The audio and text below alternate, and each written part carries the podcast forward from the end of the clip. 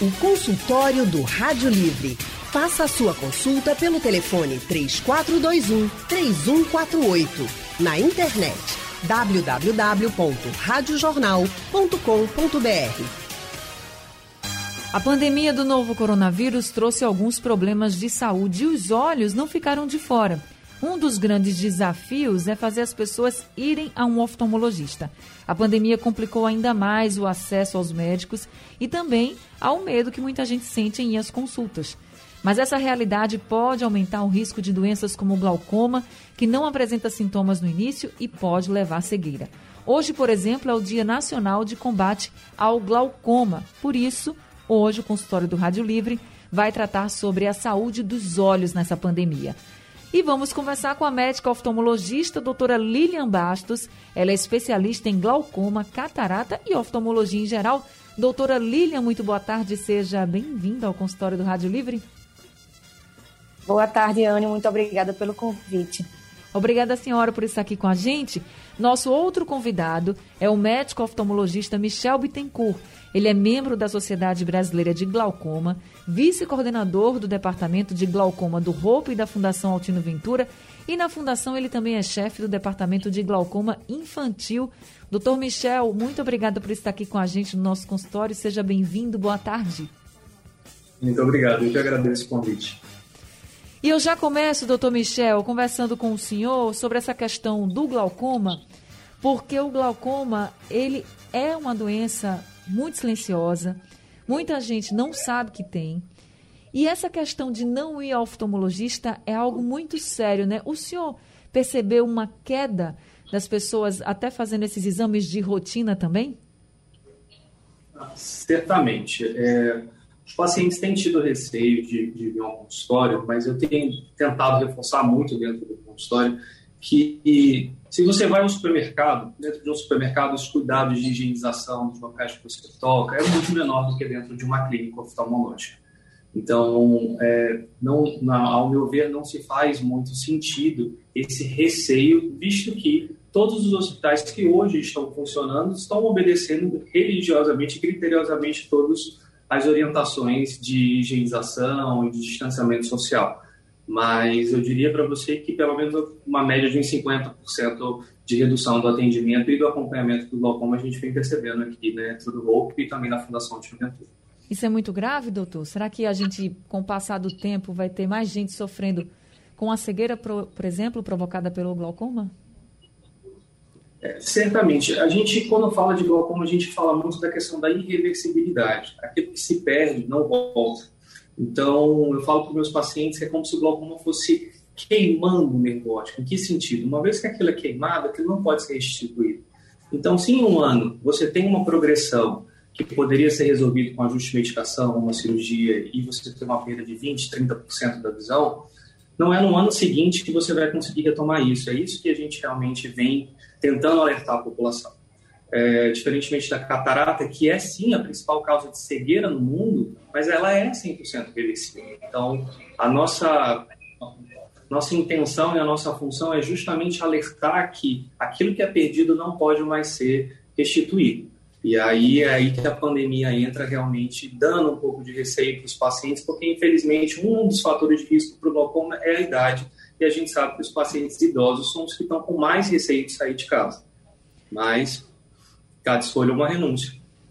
É verdade, doutor Michel. Agora, doutora Lilian, quando o glaucoma ele vem apresentar sintomas, é porque já está no estágio mais avançado? Doutora Lilian? Tá Anne, tá cortou um pouquinho aí a sua. Então, deixa eu repetir para a senhora. A gente está numa conexão pela internet com os doutores. Para quem está nos ouvindo pelo rádio, doutora Lilian e doutor Michel estão pela internet. Eles não estão aqui com a gente no estúdio, por isso que tem essa demorazinha quando a gente fala. Às vezes corta mesmo. Doutora Lilian, queria saber da senhora. No caso do glaucoma, os sintomas, quando vêm aparecer, é porque já está no estágio mais avançado ou não? Doutora Lilian? Isso, justamente como o doutor Michel falou, né? A gente está é, me escutando? Sim, sim, estamos Nossa. lhe ouvindo. Só, está escutando agora? Sim. Sim. A gente tem grande preocupação com o paciente é, de glaucoma, justamente porque é, é, é um a gente está com um probleminha na conexão da doutora é Lilian. Eu vou restabelecer aqui a conexão com ela, então vou passar a pergunta para o doutor Michel. Doutor Michel, com relação a sintomas, a gente sabe que as pessoas muitas vezes só procuram os médicos quando estão sentindo Isso. algo. No caso do glaucoma, se você sente algo que é relacionado ao glaucoma, é porque já está no estágio mais avançado, não é mais no início? Sim, sim. Exatamente. A perda funcional do olho acontece quando você já perdeu, em média, 50% a 60% das células ganglionares. O que são essas células? São células que ficam na retina, a luz entra dentro do olho, essa célula transforma esse estímulo luminoso em estímulo elétrico, que dentro do nosso cérebro se transforma em imagem. O glaucoma nada mais é do que a perda precoce dessas células. Então, a capacidade do corpo de aguentar todas essas alterações, de certa forma, é benéfica, mas também maléfica no sentido de retardar o diagnóstico. A gente tem dois grandes fatores de risco dentro do glaucoma, que são a, o diagnóstico tardio e a não adesão ao tratamento. Então, esperar sintoma é começar a batalha depois de você já ter perdido bastante. Já chegou uma pergunta aqui com o nosso ouvinte Marcos Antônio, ele está ao telefone. Marcos Antônio de Jaboatão, seja bem-vindo ao consultório do Rádio Livre.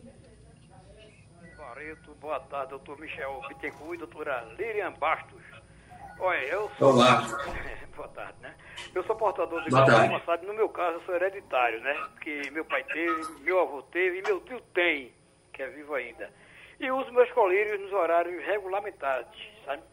Eu sei que é para corrigir a pressão ocular. Aí eu pergunto se há possibilidade de fazer a cirurgia de tal doença. Não é o meu caso, doutor. Estou sempre usando meus colírios. Obrigado, viu? Só é isso mesmo. Obrigada também, Marcos, doutor Michel. O Marcos tocou em três pontos muito importantes. Uma é a característica genética. Você, quando tem um familiar de primeiro grau, grau pai, mãe, irmão, a sua chance de ter glaucoma aumenta até em quatro vezes, quatro a cinco vezes. Então, é, esse é um dos grandes pontos. Outro ponto que ele tocou, que é muito importante, é a questão da regularidade do uso dos colírios. O colírio que é prescrito, por exemplo, de 12 em 12 horas, ele tem que ser usado regularmente naquele horário. Eu falo com meus pacientes que é como quando a gente está com dor de cabeça. Se você tem que usar uma medicação de 6 em 6 horas, à medida que a segunda dose se aproxima, sua dor de cabeça começa a voltar. A pressão é da mesma forma. Você usa a medicação, a pressão vai, de, vai decrescer e depois, quando vai chegando perto desse horário, ela tende a subir. Sobre a cirurgia, é, a cirurgia seria o último passo, quando você não consegue fazer o controle da doença de forma clínica. Então, você tem colírios para o tratamento clínico, você tem um laser para tentar regular a pressão, e em último estágio, a gente partiria para a cirurgia. Não com a tentativa de cura, porque o glaucoma não é curado, mas com a tentativa de evitar a progressão da doença. Certo, agora quem está ao telefone com a gente é a Glória de Olinda. Dona Glória, boa tarde, seja bem-vinda ao consultório. Boa tarde. Eu gostaria de perguntar ao doutor Michel, porque eu já fui paciente do Alcino Ventura, eu tinha um projeto de glaucoma lá, mas eu estou tentando fazer uma consulta e não estou conseguindo. Ele podia me dizer alguma coisa sobre isso? Sim. É, com as regras de distanciamento, nós todos precisamos nos adequar. A quantidade de pacientes atendidos hoje precisam estar dentro da regulamentação é, de distanciamento social. Em nenhum momento nós interrompemos as cirurgias, mas de fato o número de pacientes que estamos conseguindo atender mensalmente é inferior ao que conseguiríamos uma época fora da pandemia. No entanto, diariamente, de manhã e à tarde, nós temos ambulatório de glaucoma, sim. E em casos de emergência, nós temos a emergência da Fundação que funciona 24 horas para os casos mais graves, como casos de cirurgia, por exemplo. Então, apesar da, da gente ter diminuído o número é, de consultas, as portas sempre estão abertas aí para todos os pacientes que necessitam. A gente está conversando com a médica oftalmologista a doutora Lilian Bastos e também com o médico oftalmologista Dr. Michel Bittencourt. E eu queria já passar aqui para a doutora Lilian, estão chegando muitas perguntas pelo nosso WhatsApp. A gente vai ouvir agora uma das mensagens que chegaram aqui para a gente. A mensagem é do Fabiano, que chegou pelo nosso WhatsApp. Vamos ouvir. É, boa tarde, Anne. Boa tarde, doutores. É, eu, eu, gostaria de tirar uma dúvida aí com os doutores. É, o seguinte, eu tenho 48 anos e, e trabalho com vendas e olho muito, trabalho muito com tablet e celular. E de uns meses para cá, eu tô, eu passo 15, 20 minutos no, no, aparelho celular ou no tablet. E quando eu tiro a vista, eu vejo meio embaçado. É, demora um pouco e depois volta ao normal, mas fica, fica assim. Eu gostaria de saber se eu tenho que usar óculos ou um colírio, resolvia. Aí eu queria uma orientação de doutores. Aqui é o Luiz Fabiano, de Boa Viagem. Obrigada, Luiz Fabiano, falando aqui com a gente pelo nosso WhatsApp. Doutora Lilian, essa questão das telas, elas se, intensificaram muito nessa pandemia, né? É inegável. E muita gente tem essa mesma queixa. Então, o que, é que a senhora pode dizer para ele? Olha, é, pergunta importantíssima, é uma queixa recorrente né, nesse período da pandemia no consultório, não só de adultos, como crianças, né, adolescentes, que agora tem parte da vida né, ligada às telas de forma obrigatória, por causa das escolas e as aulas online. Então, duas coisas podem estar acontecendo, na verdade, três. Primeiro, ele pode estar precisando realmente corrigir um erro refracional, algum óculos, que ele precisa né, vir ao oftalmologista fazer sua consulta. Agora, o que tem acontecido com o uso é, o prolongado de telas com pacientes, essa queixa de embaçamento visual, pode ser o olho seco, quando a gente presta muito atenção a alguma coisa, o nosso cérebro inibe o nosso reflexo de piscar, e ele é importante para que a lágrima passe na frente da córnea e deixe a nossa córnea de, com a superfície regular e a visão nítida. E outra coisa que tem acontecido muito é um excesso de contração do músculo que a gente tem dentro do olho, que forma a pupila, para a gente poder focar as imagens de perto. Então, quando a gente olha para perto, a gente faz dois movimentos obrigatórios, que é colocar os olhos para dentro e contrair o músculo que tem no olho, que a gente chama de músculo ciliar.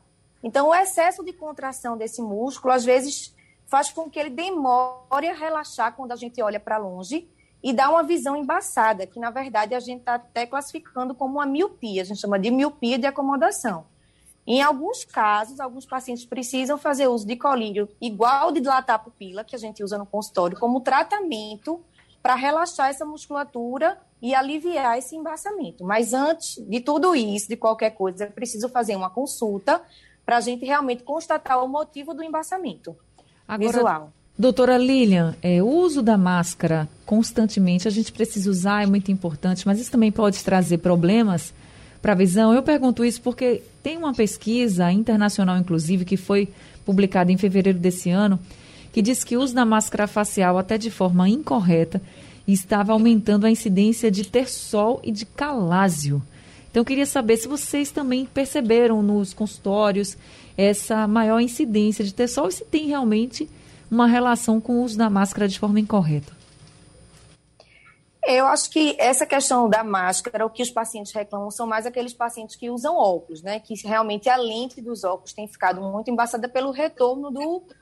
Quando você fala, você libera ar, né? E aí esse vapor vai e condensa nos óculos. Então, os pacientes têm reclamado muito disso. Outra queixa também é do olho seco, porque o vapor retorna no olho e aí pode dar o olho seco. O que eu relaciono ao aparecimento de tessol, de recorrência, se você usar a máscara, uma máscara que você não higienize, né, pode aumentar a oleosidade da pele, tá certo? Uma máscara que fique muito próxima aos olhos também vai fazer atrito e pode realmente também é, aumentar, quebrar a barreira que a gente diz, né, que tem entre as bactérias e que existem normalmente na nossa pele, desenvolver o tessol. Então, assim, o que a recomendação é usar máscaras sempre limpas, né? Você fazer a troca recorrente, evitar colocar a mão nos olhos, tá certo? E não colocar muito próximo às pálpebras inferiores, né? De preferência, essas máscaras que tem um clipezinho nasal, que você consegue realmente é, deixar ela bem paradinha junto do rosto. É, a máscara tem que cobrir, gente, a boca e o nariz. Então, muito cuidado e essa higiene ela tem que ser feita de fato. A máscara que você lava, você tem que lavar ela direitinho, deixar ela bem limpinha para você usar de novo e tentar não ficar batendo nos olhos. O consultório do Rádio Livre hoje está tratando sobre a, a saúde dos olhos, principalmente nessa pandemia. A gente está conversando com a médica oftalmologista doutora Lilian Bastos e também com o médico oftalmologista doutor Michel Bittencourt. Doutor Michel, como é que a gente pode diagnosticar o glaucoma, por exemplo, no exame de rotina que a gente faz, nesse exame você já pode dizer se a pessoa tem ou não glaucoma? Pode. É, no exame oftalmológico completo, a gente avalia a acuidade visual, a tonometria, que é a medição da pressão intraocular, e o exame de fundoscopia, onde a gente avalia o nervo óptico. Em alguns casos, o, o nervo óptico ele pode ser suspeito. Que seria isso? Ele não tem características suficientes para que a gente faça o diagnóstico naquele momento, principalmente quando a pressão não vem associada a, a, a essa alteração de forma elevada. Então, a gente pede todos os exames do que a gente chama de propedêutica do glaucoma. Que seriam esses exames? Como se fosse um quebra-cabeça.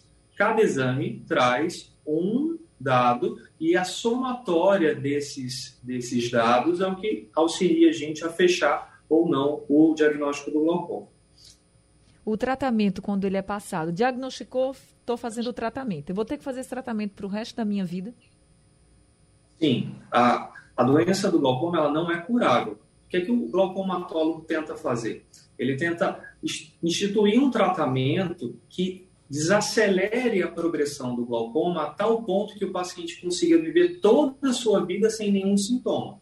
Então, o, o, foco principal do tratamento seria esse. É como uma medicação para hipertensão, para diabetes. Uma vez que você, que você inicia o uso, por isso que esse uso tem que ser tão criterioso, é, realmente acaba sendo para a vida toda e muitas vezes a gente precisa ajustar essas medicações ao longo da vida. Doutora Lilian, quem já tem o diagnóstico de glaucoma precisa ir mais vezes ao oftalmologista do que as outras pessoas que não têm esse diagnóstico? Ou essa recorrência tem que ser aí de uma vez por ano? Então, a gente recomenda realmente uma visita mais frequente, né? Principalmente porque a gente está usando medicação e a gente precisa saber a resposta do paciente a essa medicação. E também saber se os exames estão sendo alterados, né? É, numa velocidade maior menor. Às vezes a gente acha que a pressão alvo do paciente está em torno de uma, uma numeração e de repente a gente pedindo os exames com mais frequência, a gente percebe que a alteração dos exames, mesmo com aquela pressão que a gente julgou ideal, então, geralmente o paciente precisa de um, uma visita mais é, rotineira ao oftalmologista do que aquele paciente que, ao mesmo, ou mesmo aquele que tem suspeita de glaucoma, às vezes só precisa ir um, um ano, de ano em ano. O paciente que tem glaucoma, às vezes ele precisa de até de três em três meses, alguns até de mês em mês, tem dependendo per... da gravidade. Tem uma pergunta aqui do nosso ouvinte que chegou pelo WhatsApp, deixa eu colocar para vocês ouvirem. Boa tarde, Anne Barreto. Meu nome é Paulo do IPCEP. Eu queria perguntar aos doutores o que eu posso fazer para proteger a mucosa dos meus olhos contra o coronavírus e se existe algum algum colírio que eu posso usar. Às vezes eu uso o colírio Moura Brasil, doutor, para dar uma limpeza nos meus olhos. Quer que o senhor pode falar alguma coisa sobre isso? Doutor Michel? É, infelizmente, não, o que a gente pode fazer contra o coronavírus é não tocar os olhos. Inclusive, percebi dentro do próprio consultório que os índices de conjuntivite diminuíram muito também na pandemia. Você falou do TESOL, mas a conjuntivite que é realmente é, é, transmitida através desse contato reduziu. E o Moura Brasil é um colírio que a gente tem que tomar muito cuidado. Ele tem componentes que, inclusive, podem aumentar a pressão do olho. É, a gente prescreve esse tipo de colírio de forma muito esporádica, tá? E o ideal para ele talvez seja o uso de um lubrificante, mas mais uma vez isso precisa ser é, é, constatado dentro da consulta para que a gente saiba se primeiro ele necessita realmente desse colírio. O lubrificante, por mais que seja uma medicação é, com poucos efeitos colaterais, ainda assim é uma medicação e por isso deve ser ponderado o uso. Agora chegou uma pergunta aqui para a doutora Lilian. O Iraqutan está dizendo que tem 51 anos, doutora Lilian, sofre de enxaqueca e o olho esquerdo lacrimeja muito. Aí ele pergunta: isso pode ser glaucoma? Provavelmente, pelos sintomas que ele relata, não, porque os sintomas do glaucoma não são esses, né? O sintoma do glaucoma é basicamente baixa divisão, tá certo? Então, assim, ele precisa ser avaliado se tem alguma doença da superfície ocular, da córnea, alguma blefarite que precisa ser tratada, ou até alguma é, alteração da parte de, das lágrimas, né, de glândula lacrimal. E essa parte da enxaqueca pode ser o grau que ele precisa atualizar, ou pode realmente ser enxaqueca, que ele precisa tratar com o clínico, o neurologista, o médico é, indicado para tratar esse tipo de, de sintoma dele. Gente, nosso consultório está chegando ao fim, mas fica aqui a grande orientação de que todos nós precisamos ir com mais frequência ao oftalmologista. Se você ainda não foi esse ano, vá, porque é preciso estar tá sempre ali, você no médico, fazendo seus exames de rotina para saber se tem algo que mudou na sua visão e se mudou, que seja diagnosticado precocemente, como por exemplo no caso do glaucoma, que quanto mais precoce for diagnosticado, mais rápido começa o tratamento e menos risco de perder a visão você tem. Queria agradecer muito a doutora Lilian Baixas por estar aqui com a gente no nosso consultório, em mais um consultório, e seja sempre muito bem-vinda aqui. Muito obrigada pelo convite mais uma vez. Quero deixar um alerta para todos irem ao oftalmologista anualmente, independente de estarem enxergando bem ou não, porque o olho ele tem diversas partes que precisam ser examinadas, né, com suas particularidades tá bom? Então não deixem de frequentar de forma rotineira o seu oftalmologista. Doutor Michel Bittencourt, muito obrigada também por esse consultório, por todas as orientações que o senhor trouxe e seja muito bem-vindo ao nosso consultório. Muito obrigado. Eu que agradeço o convite. Espero ter conseguido esclarecer aí o maior número de dúvidas. E reforçando o que a doutora Lilian falou, é, a saúde não pode esperar. Então, eu acho que a gente tem que sempre ter isso em mente, que a consulta rotineira ela é realmente muito importante, que os hospitais estão prontos para receberem os pacientes. Com todos os cuidados, gente, mas vão ao médico, porque é importante, a gente precisa cuidar da nossa saúde. Obrigada, doutor Michel. Rádio Livre está ficando por aqui também. A produção é de Gabriela Bento, a direção de jornalismo é de Mônica Carvalho.